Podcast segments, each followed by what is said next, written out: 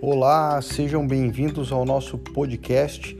Eu sou o Dr. Ivan Maluf Júnior, cirurgião plástico da clínica Zad Maluf. E hoje, nesse episódio, nós vamos conversar um pouquinho sobre abdominoplastia e lipoaspiração. Quando deve ser feita a dermolipectomia, né, que é a abdominoplastia, e quando pode ser realizada apenas a lipoaspiração. Essa é uma dúvida muito frequente no consultório e também é, muitas pacientes chegam com é, esse desejo de realizar apenas a lipoaspiração. Mas durante a avaliação física, a gente pode perceber que em alguns casos não é possível a realização apenas da lipoaspiração. E quais são esses casos? Né? Como saber se o seu caso é mais indicado a abdominoplastia com retirada de pele ou apenas a lipoaspiração que vai fazer a retirada, né, o tratamento de áreas de gorduras localizadas. Então, é, normalmente, quando a, a paciente já teve algumas gestações ou teve uma perda de peso importante, né, uma variação de peso significativa, e a paciente percebe uma pequena flacidez de pele no abdômen inferior e também pode perceber um pouquinho de pele já na região supraumbilical. É, nesses casos, normalmente há necessidade de fazer a retirada de pele.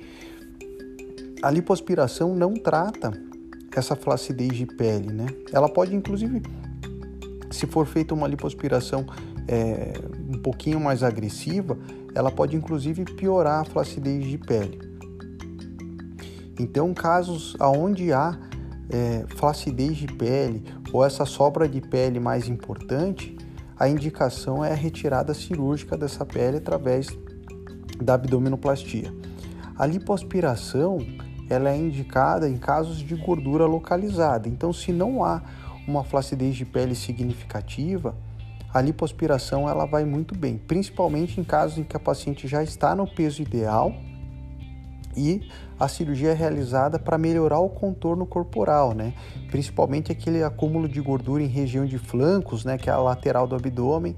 É... a lipoaspiração ela vai muito bem você pode observar que a lipoaspiração em regiões é, onde não há uma flacidez de pele importante, como é o caso da região dorsal, região de costas ali, região de, é, é, de flancos, a lipoaspiração ela, ela traz um resultado muito bom.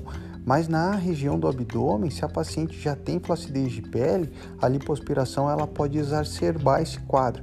Então, quando a paciente já vem com uma ideia formada que não quer a cicatriz da abdominoplastia porque ela só quer fazer a lipoaspiração, onde vai ter uma, alguns pequenos cortes de um centímetro, um centímetro e meio. Então a, essa avaliação tem que ser muito criteriosa, porque corre-se o risco de fazer a lipoaspiração e posteriormente, depois que sair o edema, é, passar algum tempo, a paciente vai vir com uma queixa de flacidez no abdômen inferior e possivelmente é, vai né, é, desejar fazer a retirada de pele para complementar o seu resultado. Mas se é feito um diagnóstico já corretamente antes do primeiro procedimento, você pode evitar a necessidade de, de precisar reoperar, né? Então já fazer o tratamento cirúrgico completo no primeiro tempo, retirando o excesso de pele e tratando a, a gordura localizada. Sobre isso ainda é importante frisar que a lipoaspiração não é um bom procedimento para pacientes que estão muito acima do seu peso, né? A lipoaspiração ela tem resultados muito bons em pacientes no peso já adequado. Por isso, o cirurgião plástico normalmente pede para o paciente atingir um peso ideal antes de realizar o primeiro procedimento cirúrgico, né? Tanto a lipoaspiração quanto a abdominoplastia também deve ser feita num peso ideal. Pacientes que estão muito acima do peso não vão alcançar os resultados que desejam, né? não vão alcançar os melhores resultados, porque a cirurgia ela tem uma limitação. Não pode, é, é, é, a cirurgia não vai fazer um emagrecimento dessa paciente, né? ela vai apenas tratar o contorno corporal. Então, basicamente, para saber se o seu caso vai precisar fazer a retirada de pele ou a lipoaspiração, é a presença de flacidez de pele e esse excesso de pele, principalmente na região supraumbilical. Esse é um dos critérios para indicar a abdominoplastia. O sucesso da cirurgia, na realidade, ele se dá muito mais pela indicação correta do seu procedimento e através dessa indicação correta você tem uma chance de sucesso enorme, porque na realização do seu procedimento é apenas seguir o protocolo. Né? A abdominoplastia já tem uma técnica descrita há muitos anos, é uma técnica muito semelhante, né? mas o que traz um diferencial é um diagnóstico correto e a execução, com certeza, também da, da melhor técnica possível para realizar esse seu procedimento. Tá bom? Espero ter sanado as principais dúvidas entre os dois procedimentos aqui.